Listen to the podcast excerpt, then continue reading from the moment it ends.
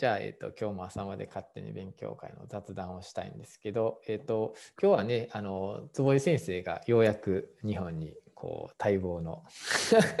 待ってた坪井先生が帰ってきたっていうことで、まだ帰国後先生何日目でしたっけ？えで、3、3ナイト、3ナイト。3ナイトなんですね。はいなんかまだまだこう、なんかアメリカ色が強いかもしれないけど、まあそのホットな気持ちをいろいろちょっと話できたらかなと思うんですが、まずはい。感想、まずどうでしょうか、日本に帰って。ああ、いや、でも、なんか思ったより何も違和感を感じなかったですね。こうう帰ってきて。ーん3年ぶりだったですけど、うんうんまあなんか、あ、普通だな、みたいな。まあ、ちょっと、市内とか行ってないんで、あの、今、うんうん。堺の実家の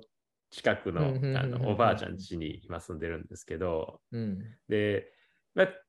結構あのニュータウンのとこ田舎うん。で端っこの方なんでそんなに人もいないし結構公園とかがあって、うん。があんまりあの僕がポートランドで住んでたような場所と違わない感じはありましたけどね、で昨日市役所行っていろいろやったりとか。あいやでもあのちょっとあのこう微暴録として残しといてもいいかなと思うんですけど、いろいろやっぱり手続きで、うん。あのまあ、市役所はまあな簡便で別に特別トリックはなかったんですけど運転免許証のトリックにもう早速引っかかって、何かっていうとで今海外の免許を持ってたら有効なうんうん。あの視力検査だけで免許くれるんですよ日本の。うんでも更、更新え新しくってこと？えっと、だから日本の免許が切れてた場合。あ切れてた場合？ほんほんほんほん。もう切れてんですけど、うん。で、その場合は、あの、多分先生、あの、免許を持って行って、その海外にいたから更新できなかったですよみたいなやつそうやね。行かれたって言ってましたよね。そうそうそう。うんうんうん。なんかそれじゃなくて、うん。その切れて、で、それ期間ないんですよ。別にいつでもいいんですけど、うん。海外の有効な免許があります。で、日本で昔免許取ったことあります。うんうんうん。で、それを持って行ったら、その視力検査だけで新しく免許を出してくれるっていうのがある、おすごいやんと思ったら、うんうん。その罠っていうのは、その海外の免許証の翻訳がいるんですよ。あでそうなんや翻訳って、まあその別に大したこと書いてないから、自分で書いてもいけそうやし、別になんなら今読めるやんみたいな話ななんですけど、翻訳サービスなんですよ。にあそれに頼まなあかん3つしか書いてなくて、そうそのああの免許のところに。でう、うんその3つが、1つは領事館なんですよ。で、あーは2個は日本のやつ、JAF となんか、ドライバーズライセンスなんとか、うんうんまあ多分なんか関連してる会社。うんあの、JAF は、まずそもそも書類郵送なんですよね。ああなるほどねうんで、そんな時間かかりすぎるじゃないですか。そうだねうんで、もう1個は、オンライン登録なんですけど、出来上がったやつは郵送なんですよ。ちょっとメールしてよみたいな。っていうので、少なくとも4、5日は取られるっぽいから、うんこれ絶対に変える前に、もう切れてればですよ。うん送っとくべきやったら。そのだからも登録しとくべき。確かにうん確かにね。オンラインできるしね。そそうだ、そしたら、もう今取ってたけど車だからないんですよ。だから、車あるけど、乗れないね乗れないんですよね。っていう非常に、確かに。それは間違ミスったな、ちょっとこう忘れないうちに言っとこうかなと。だから、しかも6000円とかね、なんかこう結構へえいいお値段取るんですけど、何か来ねんっていう話ですけどね、本当。あーまあ、っていうような罠があると。でもいいな。俺の時はだから行って、それこそなんか全部のスタンプが全部必要やって、パスポートのスタンプで全部ないとあかんねいあのうん出入国が。だからもしなんか、あの、反抗してもらわへんかったら、またその反抗取り寄せなあかんって話なんで、うん領事館から。しかも東京からとかになるから、関西とかに住んでたりしたら、もうめっちゃやばいらしいし、うんうん、で、普通に講習とか受けてとかにはなったけどね。なんかそう、あの、過去に持ってない人うん。うん、がやるときは、その、あ、でもそれ違うか。いや、なんかね、何個かあるんですけど、うんこ免許をアメリカで持ってなかったらそれなんですよね、確か。だからその海外の有効な免許を持たずに、うんその、やったらそれは今もある。でも多分先生の時もあったと思うんですよ。その、あったんかな？海外免許、うんそう知らないんだと思うんですよね。ああ、なるほどね。うん、で調べていったら、なんか4つぐらい。なんかね、そう、そう、海外のどうのっていうのはなんか見たような気するけど、うん、なんか分からへんかったし。そそれが多分、一番楽やったの、いや、やったまあまあと思って、そうやねうんと思ったら、あの翻訳がいるっていうな罠、ねっていうのは、まあちょっとあの忘れないうちに、ちょっとうん今後の人のために あれですけど。いや、でも、市役所とか行っても、やっぱすっごい丁寧、うん、そうやね。うんめちゃくちゃ丁寧。うん、ただ、全部紙っていうのは。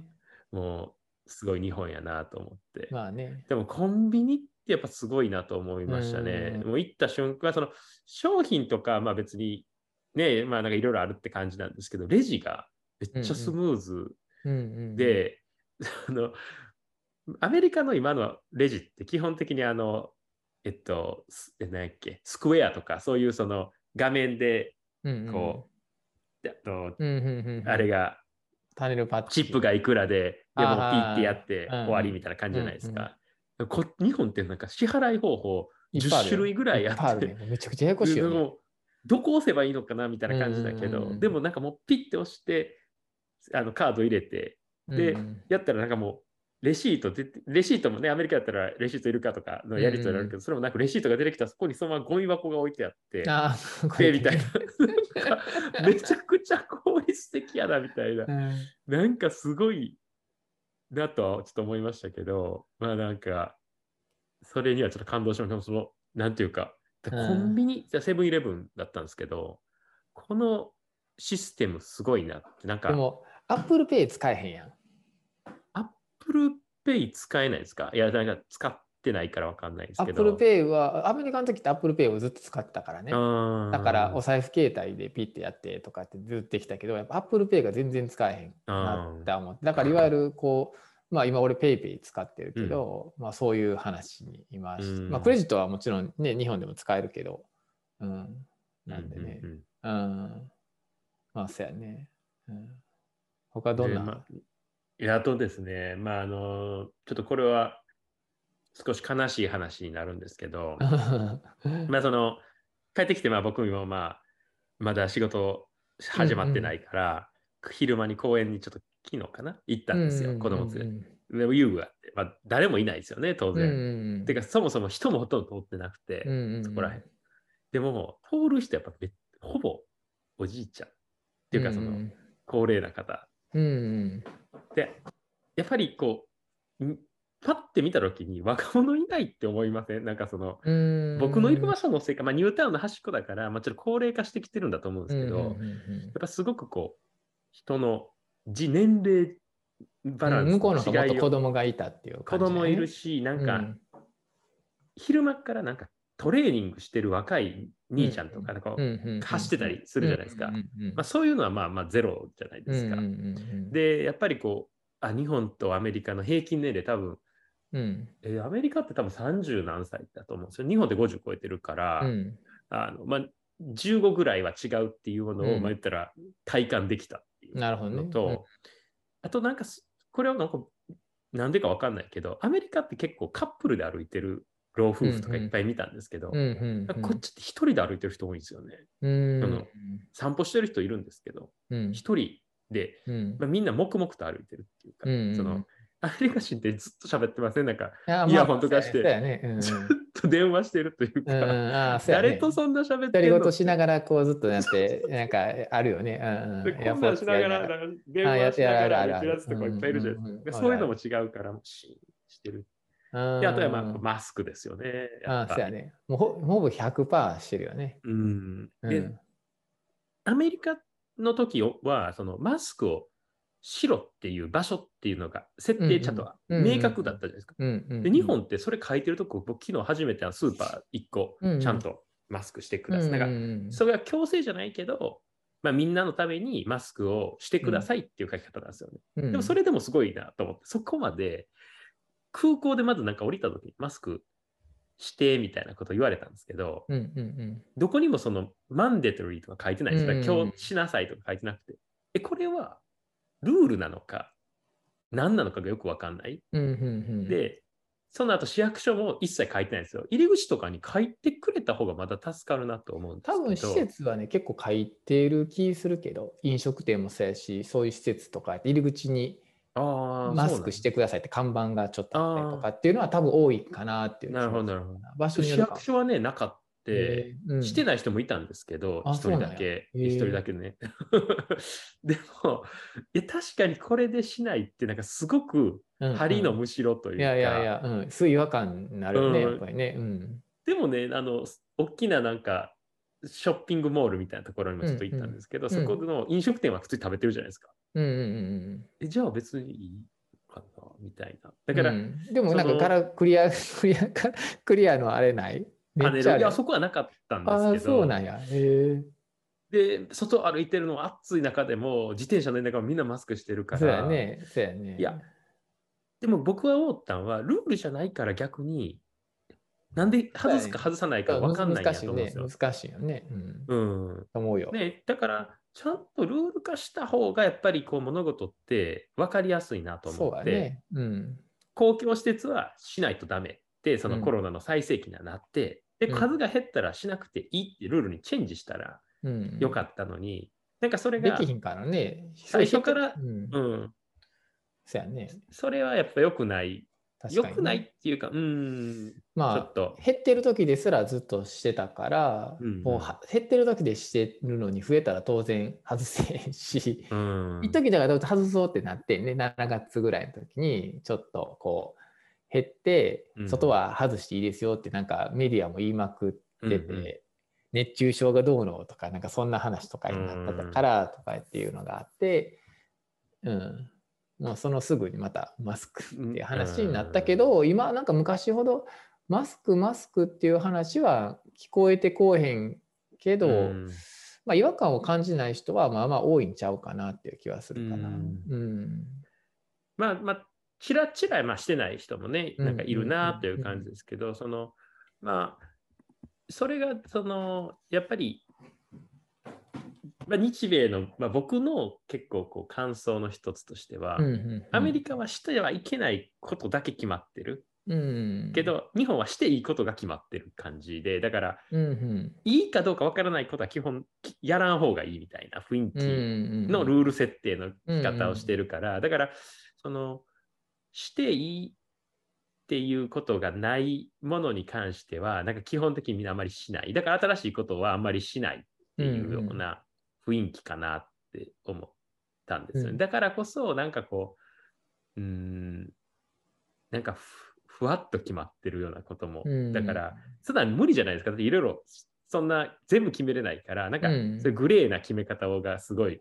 あるかな、みたいにまあ感じましたけど。みんな多分違和感感じてるんちゃう？だからマスク、みんなほんまに全員してる人がみんなしなあかんと思ってる方多分そんなことないんちゃう？実は意外にそうじゃないんちゃうかなという気はする、こうなんかずっといてて思うのは。っていうかただそれを思ってるけどまあみんなしてるしまあそんなに苦痛じゃないししとこうかみたいな感じが、多分そうなんちゃうかなっていいう気が。や、まあそうですね。だから、うん。うんみんながだから個人のや考えでやったりやらんかったりしたらね、全然いいんじゃないかなと思いますけど、なんまあそれがまあちょっと苦苦手っていうか、その、うんうん。すごい気になる。だから、それはね、なんかでもやっぱり距離感近いなと思いましたね。なんか距離感っていうかね、なんていうかな。うん。まあ、ちっちゃいじゃないですか、いろいろと。その、うんうんうんうん。家もうん。机とかも低いっていうか、うん。なんかその机家帰ってきて、だから自分低くないにとっては、あしんどくはないんですよ。だから自分のうん骨格に合ってるんですよ、この空間は。で、正直、オレゴンは特になんかでかくて、僕、シアトル行った時にちっちゃいなってちょっと思ったんですよね、ホテルで。シアトルのホテルあの立て付けの方が、うんなんかその、僕らサイズに近いんですよ。で、オレゴンは北欧系の人多くて、みんなでかいから、うん。なんかホテルとかもなんかうすらでかいんですよね、このうん。家具とかも。高いし。うんうんここだとね、どれも届く高さ。やで、でも、だからこそのなんか距離感のなんかその感覚がすごいこうタイトな、うんだから見えるっていうか気になる。なあそうやねやっぱり。うん、なんかね、で、あと、ちょっと思ったのは、英語ってやっぱり100%分かんないじゃないですか。だからペラペラって喋ってると聞こうとしてない聞こえへん。で日本語って分かるから。分かんねえ。分かる。これってやっぱ違うんやな、みたいな。違うよ。うん、だって、英語喋ってても、どこから来たの？とかって話になったり俺らはアジア人やからすぐなんか、うん、なんか分かるけど、欧米人とかお互いでしてても、じゃあオリジナルはどこなんとかって話とかになるやんか、うん、日本やとならへんやん。まずだって日本で生まれたし、うん、そんな出身とか、うん、まあ、大阪出身ですかとか。とかやけどそんなにみんな移動とかないか東京とかじゃない限りは、基本的にそこで生まれ育った人っていうのがほとんどとかやから、あんまりだからそういう意味ではこうこの人がここにいるってことはこの辺に住んでるしずっとここにいるからあの人につながるかもしれんみたいな話とかにはなるから、うん、なんかこう回り回って自分にもまあつながるみんなだから知ってる人っていう感じなんで、うん、そこがやっぱりそのいろんな話においてこう影響を受けちゃうところなんよね、うん、うん、自然とね。うん。いやでも今それ今の先生の話聞いててふと思いましたけどだから50年前とかは結構その田舎から出てくるみたいな言ったらタームがあるじゃないですか。出身はあの九州だけど大阪に来たとか、まあ、東京に出てきたとか。で、減ってんちゃうかなってなんかその言ったら東京生まれ東京育ちとか大阪生まれ大阪育ちがマジョリティ化してきてる時代だから、でもともと移動少ないから、なんかそのよりこうデンスになってきてるようなそのある種気がなんかしますね。なんかだからそれがないことで知ってて当たり前みたいな雰囲気がやっぱ強いすぎるかもしれないなみたいな。だってそう市役所でもなんかあの別に僕は頼んでないんですけど、だからうち認可外のインターの幼稚園にあの下の子たちを入れる予定なんですよ。うん、で、あの登録したらまあ3人いてで一番上の子は小学校だと。で、2人はどうするんだみたいな。で、その保育園ってなんかまあ一応あるじゃないですか。だから抽選とかなんかいろいろあるじゃないですか。で、でももう決まってるから別にそんな関係ないんですけど、うんうん、すごいまあ親切っちゃ親切だけど、なんかこう、ぶわーって言ってくれるんですよね。なんか、で、えっと、で、なんか、どこ行くんですかとか言われて、で、ここって言ったら、ああ、あそこね、みたいな、知ってんの？みたいな、なんかその、どう、なんでそんなんわかんの？で、なんか前もそこ行く人がいて、で、こういう書類がいったって言ってたからとか言って、なんかもしいる場合はとかか書いてくれって、うん、そんなんゼロでしょ、アメリカだったら。うん、もうその言われたことをやるだけ。だからその、うん、プラスアルファでぐいぐいやってくれる人なんて、まあ、いないっていうか、まあ、そのお互いそこはもう別にタッチしないというか、まあ、そのビジネスだからみたいな、その言われなかったらしないしみたいな、そんな感じとはもう真逆で、もうできる限りやってあげようみたいな雰囲気で来るから、まあ、ある種ありがたいけど、なんかある意味でちょっと急いでたら、うん、ちょっとはよ、そんないいから別に頼んでないしみたいな、っていうような空気はちょっと感じましたね。だから、うん、悪く言えばまあおせっかいというか、うん、まあ、よく言えばまあ優しいというか、丁寧という。か。ただまあ、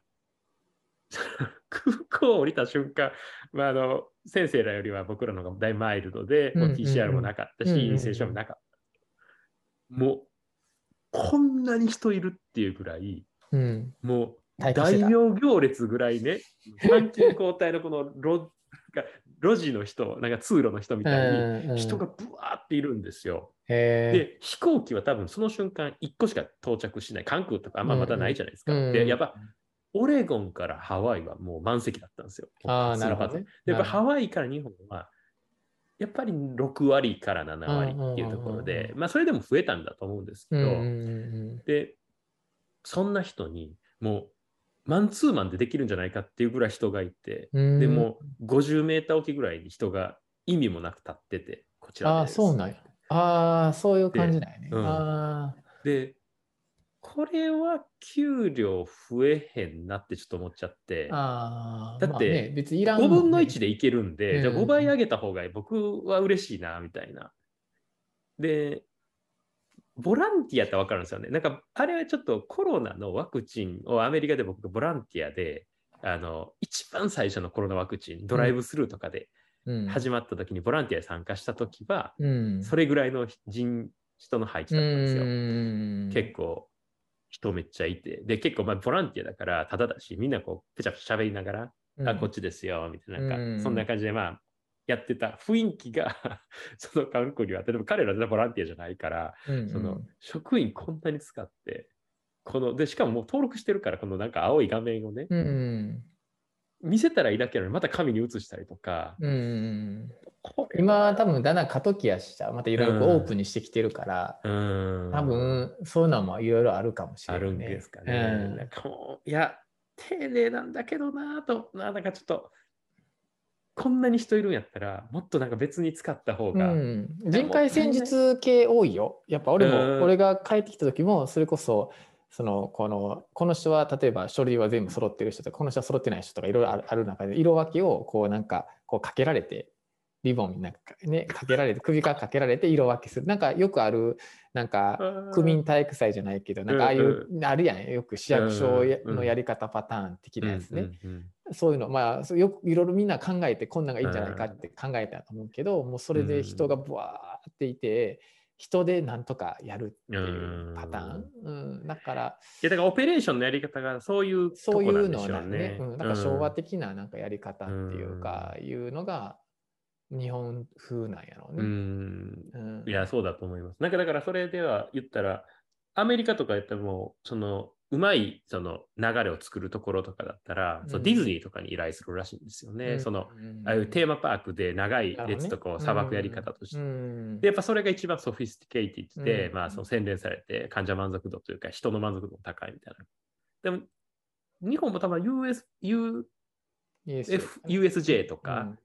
東京ディズニーとかで、オペレーションやる人らに依頼したら、多分そういううん超スムーズなやり方ってなるんだろうけど、なかなかそれがその自治体単位だから、うんだから今回もその、あの市役所行ってあの母子手帳もらったんですよ、アメリカで生まれた子の。うんでやっぱ神うんなんだなと思って。そうやね、多いね。で、うん結構僕が住んでる堺市のなんかホームページとかすごい見やすくて、ちょっと感動したんですけど、なんか好き、欲しい情報にすごいアクセスしやすいし、結構見やすいんですよ、ページが。うんうん。正直あの、オレゴンのページの方がよっぽど見にくい上になんかうんごちゃごちゃしてたんですけど、うんうんでもこれ電子化できてたらめっちゃいいのになみたいな。で登録はしてくれるらしいんですよね、そのワクチン接種のうんあの全部のデータ。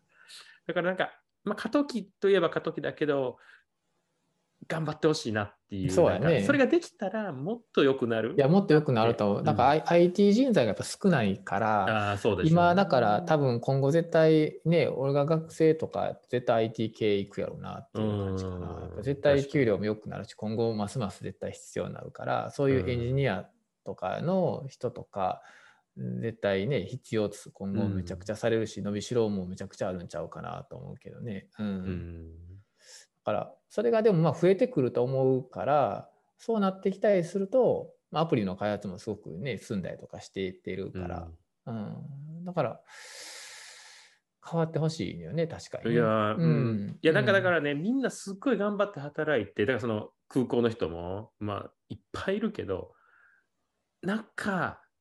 報われてない感じ。だってその、道を案内するだけって、正直いなくてもいいなって気持ちになると思うんですよ。もし僕だったらね。で、まあ、給料はそれで発生するから、まあ、いいかもしれん。仕事ってそんなもんと言えるかもしれんけど、やっぱりそれってあんまモチベーション上がんないじゃないですか。だって、うんよくする要素ないから、うん大きい声で、こっち出せよとか言っててもしゃあないし、だからそういう仕事ってやっぱりなんかこう悲しい、あアメリカとかってやっぱ空港ももっと人少ないし、ハワイにまだ PCR とかが行った時代に行ってももっうんと人は少なくて、うんなんか、だからまあ迷うっちゃ迷うんですけど、そのどっちやろどっちやろみたいな。あんなにせんでもええんちゃうかなとはちょっと思いましたね。うんその人手の使い方がなんかもったいないっていうか、やっぱ人って貴重だから、なんかうんうんもっとうまく使ってあげるべきちゃうかなっていうのは、なんかまあそれなんかあれじゃない、曲のあれにしたって、なんいやかそうなんですよかするんやったらもう大量に人をドワーンと投入したりするやん。うんうん学会とか全員集めてなんかそうそうそうそう。同門会とかってまさにそうじゃないですか。朝なんか8時に全員集合して、でそれでもなんかそこ今週末あんねんけどね、まさに。それまさにそれほんまに同じことを考えて、うん。これ全員な、オンラインとかでちょっとね、 Zoom とかにも入るからね、だいぶ、うんそうすることがだいぶ減ってると。昔はなんかうん受付してとか、なんかスライドチェックしてとか、うん。なんか設営もいろいろやってとかやけど、 Zoom とかやったらもうこんなんほとんどもうね、うん。一応まあそのハイブリッドやからその会場の設営とかもするんやけどなんかそういうのがやっぱずっとどこの業界でもなんか多分やっぱあるんやろうなっていう社会戦術パターン。なんか人を大量導入してだから新人社員とか全員導入してとか。いやだからそのコンビニでも思ったんですけどやっぱ人の能力めっちゃ高いんだと思うんですよ。だからそれができるからただそこの人の能力が何かをクリエイトしてないんですよね。よくして、だからすごいあのスムーズにはしてくれてるし、そのためにその人はめっちゃエネルギー使ってるけど、それによって価値は実は想像されてない可能性が高いというか、うん、まあ言ったら、まあ、医療業界で言えば、視力欲が変わらないことにめっちゃ丁寧にやってるみたいな、うん、満足度が上がったりしたらいいなと思うんですけど、それも別に変わってないけど、めっちゃこだわってるみたいな感じと同じようなことが社会にあって、かもしれんね。うん、でもね、うん、それでなんか自分が疲れちゃってるように見えるんですよね。なんかその、うん、あまりにも働きすぎて。だからみんなめっちゃ疲れてるように見えて、なんかその外歩いてる人が。だっていや、いややっぱあれちゃう、そこまでやりがいを感じれへんのもあるんちゃう？うんだって、だってね、文句言われることの方が多いかもしれんやん。そう、まあそうかもしれないですね。なんかね、うん、なんか、うん。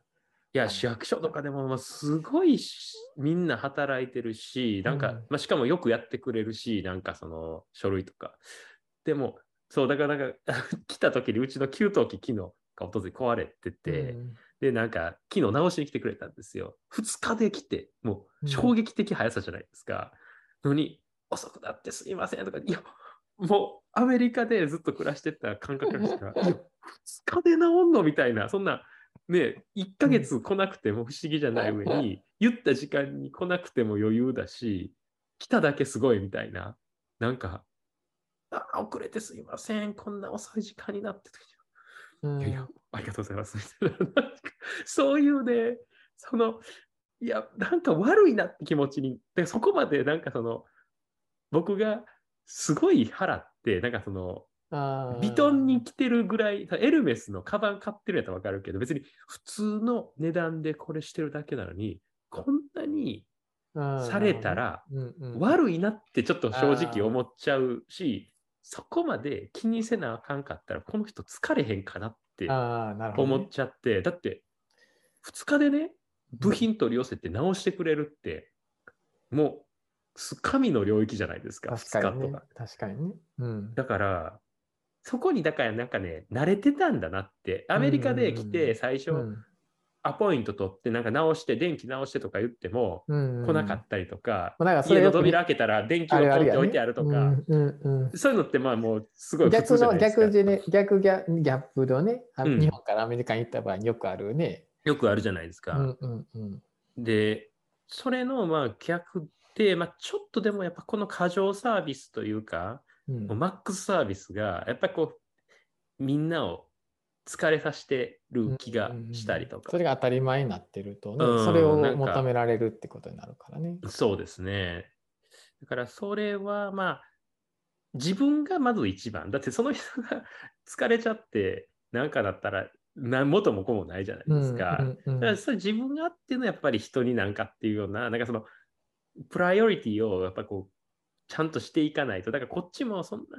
そこまでしてもらうんでも、僕としてはもう満足だけどな、みたいな感じに、すごいちょっと思わされて。で、でも、あとまあご飯はめちゃくちゃ安いし、美味しいし。ねうん、だから、思ったのは、まあ、今、円安とか、まあ円だ、うん、円安とかってめっちゃ言ってますけど、日本だけにとどまるんだったら、多分何も困ってない。何も困らへんと思うよ。うん、まあ、多少ちょっともちろん、その、あれが高くなるけどね、原材料がね、高くなるから上がっていくとは思うけど。うん、うん、ただ、ね、結局、日本だけであの自己完結できる社会になってないから、もう今や。だから医療費とかだって原材料コストがどんどん上がっていくとか、うん、その燃料代が上がるとかっていう、だからだから僕なんか日本って SDGs 世界で一番浸透してる国の一つらしいんですけど、うんうん、真に求めてんやろなみたいな。だから日本って SDGs というか日本で完結できたら、うんうん、俺らめちゃハッピーっていうような考えがどっかにあるからこそ、うん、自己完結を目指してるかなみたいにちょっと。だって食料とか美味しいし、それも、だから SD、日本での SDGs がもしできたら、うん、もう、まあ、輸入はまあ高級品でしたい人がするみたいな社会、うん、もう本当まさしく江戸時代に戻ろうキャンペーンが、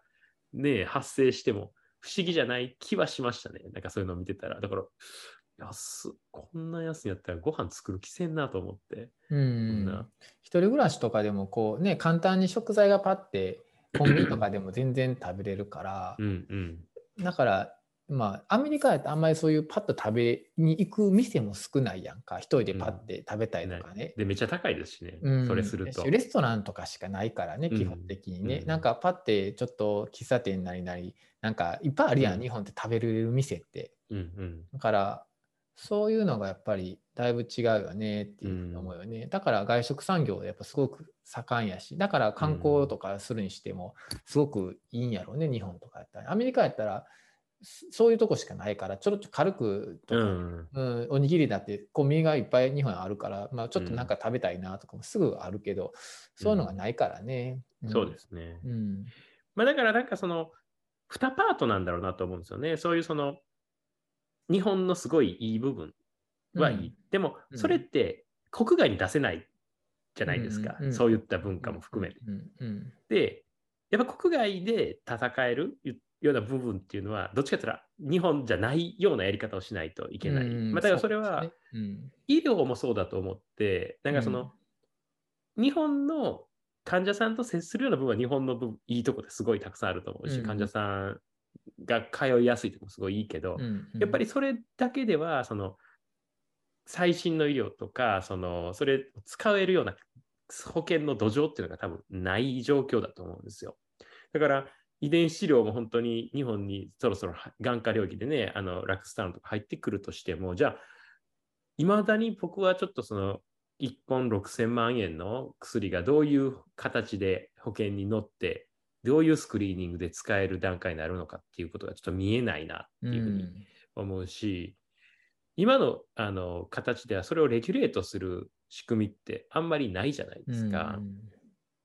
どうなんのかなみたいな。で、今ってアメリカとかでもやっぱ医療費ってどんどん上がっていってる中で、うん、その医療費を使った R&D とその最新の医療のあの導入っていうのが行われている中で、やっぱりまんべんなく安くするっていうのだったらもう全く R&T なんて使えできないから、だからそれのコストをじゃあどうしていくんかな。だ全部輸入だったらもうそれこそそれもすごいコストだしっていうので、だからそこら辺ちょっとなんか立ち位置考えなあかんっていうようなのはなんか日本の良さを生かしたままこう海外でもやっていける何かしらの方法論っていうのは多分今最もそれがなくて、ね、なんかすごい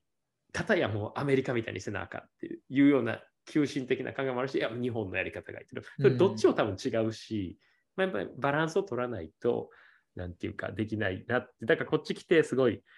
やっぱ日本の良さもあるけど、変えなあかん部分はたくさんあるやろうなと思って、うん、まあ今後もうちょっと、まだだから3日やから、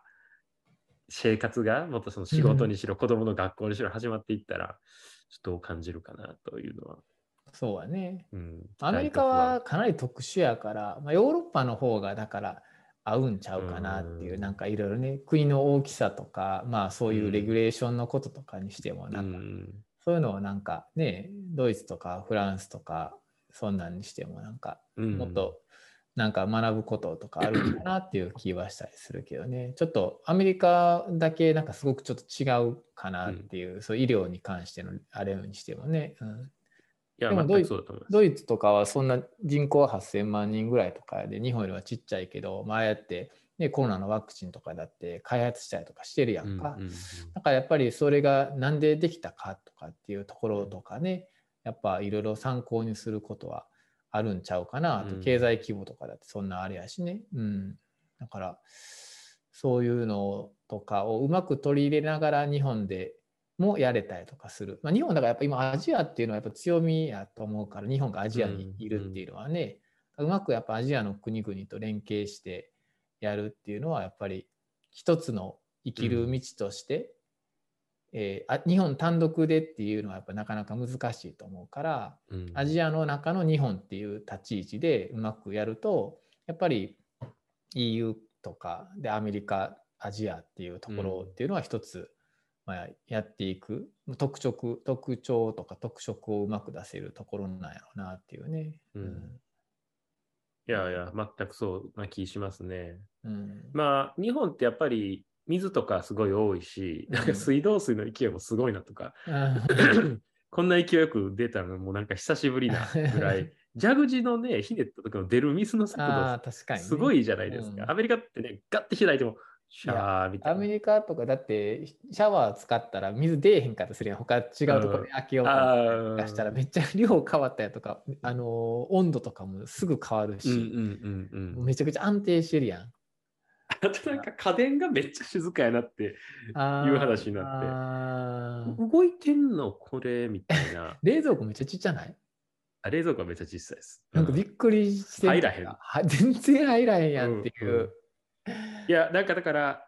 冷凍庫買おうかなと思って、その屋外に置ける。それな、でもちょっと考えた方がいいかもしれん。あの俺俺らも最初、それめっちゃ大きいの買おうかなと思ったけど、意外に普通に、まあ、買い出したらいけるから、あなるほどスーパーとかもすぐ近くにあるし、まあね、まあね。うん、あるし、で実際物もちっちゃいから全部が。うんその向こうみたいにコスコとか行っていわゆるピザとかもめっちゃでかいのとか卵も なんていうのいわゆる36個ぐらい入ってるの卵とか買わへんやんか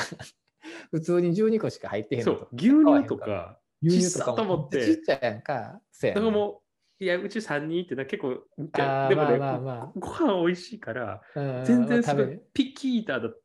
た長男が、食べ出していろんなものお前、まずかったんかみたいな。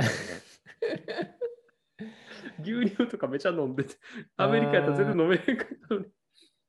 確かに。うん、そうやね。いや、俺もだから冷凍庫を買おうかなとかって思ったけど、うん、まあ今のところこう半年ってまあ、いけてるみたいな。いけてるから、うん、まあ案外、案外いらんのか。で、あとは邪魔になるからね。また置いたら置いたでね。うん、だから、うん。確かに確かに。1か月とか2か月ぐらい待って考えて、うん、もう一回考えてもいいかもしれへん。なるほど。意外に。なるほど。うん、いや、そうですね。うん、そう、ね、まあでも、ちょっとだから市内に行ったらちょっとまたどういうふうに見えるかなっていうのは思いますけど、まあでもここら辺歩いててもやっぱちっちゃな喫茶店とか潰れたりすごいしてて、まあコロナで入れへんかったんかなみたいにちょっと思ったりはしましたけど、まあ意外と、まあアメリカと違ってやっぱ日本は駅中心の街の構造だから、駅の近くに行くと、まあ、結構いろいろあって、なんかこう人もいっぱいいるみたいな感じはしましたね。なんかこのまあ3年ぶりに帰ってきて3年前と比べて変わったってある？日本。あでもいや僕が今見た景色だけで見ると、まあ、大して変わってなかった、ね、変わってない。う。ん。うん。まあ、テレビつけたらね、こう、あの、うん、お母さんと一緒みたいな、ああいうのでやってる内容も、まあ、ほぼ一緒。まあ、なんかあの、メンバーは変わったりしてるような話は聞きましたけど、でも、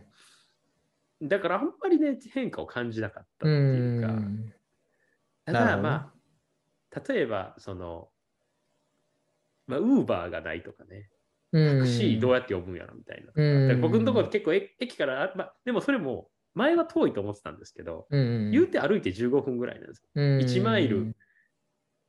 弱。で昨日もまだその免許がないから、あの歩いて行ったんですけど、全然歩けるやんみたいな。てか、それぐらいずっと歩いてたなと思って。だから、そういった感覚も、その、アメリカの尺度だったらこれぐらい歩くっていう感覚が、日本やと、物があるから、ね、車とか電車になる。で、日本の方が治安いいはずやのになんでそこは歩くってならへんのかなっていうのには、なんか自分でちょっと不思議に思いましたね、それが。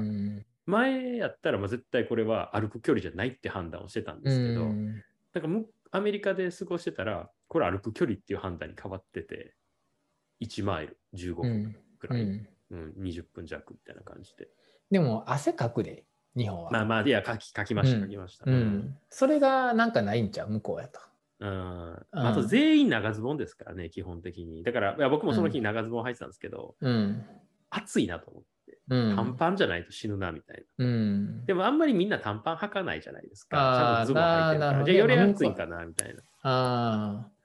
湿度高いしね。だから、あんまりだからポストで歩いて運動する気に、まあ、汗だくだくになるっていう感じやね。向こうやと、やっぱりアメリカやっぱ乾燥してるから、ね、そういうのがないから、そういう意味ではこう運動しやすいっていうか、気持ちいい、気温だけやし、気温もそんな上がらへんかったりとか、ね、まあもちろん地域によるとは思うけど、比較的だから、なんかそういうのに向いてるんやろうなっていう気はするけどね。確かに。いや、間違いないと思います。うん、まあだから変わっ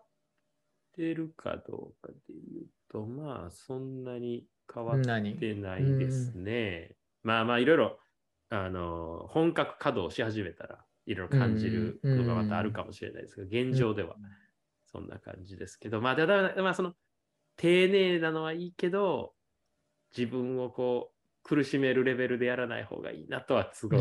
感じましたね。うん、いやそこまでいらないと思ったんですよ。だから、そういうサービスに慣れてないから、でもいらない。いや、ありがたいけど別に、その、そこまでしなくていいよみたいな。もっと自然に任した方がいいなって気がすごいして、うん、なんか、あの、スーパー昨日行った時も、もうめっちゃ丁寧にやってくれるんですけど、うん、いや、そこまでしてくれなくていいですよって、なんかそんな、だから、サービス自分のもまあ分かんないけど自発的にしてるんかそう言われてるんか、うん、まあ、一体スタートがどっか分からないけどやっぱみんなちょっと頑張りすぎちゃうかなみたいな、うん、まあすごいけどもうちょっとなんか自分をいたわってあげてる時は勝手な別に本人からしたらそれもおせっかいかもしれんけど そこまでなくても僕は満足度高いよみたいにちょっと思っちゃいましたね。なるほどね。うん、なるほどね。うんこれがね、まあ、まだ数日やから、またいろいろ1ヶ月変わるかどうかとか、あと働き始めたらとかね、とか、うん、生活がこう、リズムができてきた時にどうかっていうのはあるかなと思うけど、うん、いや、これをまた自分でもまたね1ヶ月か何ヶ月かして聞いてみたら、うん、あの時あの感じやったんやっていうのがあるかもしれへんと思うけど。確かに確かに。いや絶対あると思います、うん、その今のこのフレッシュな感覚は今しかないんで、うん、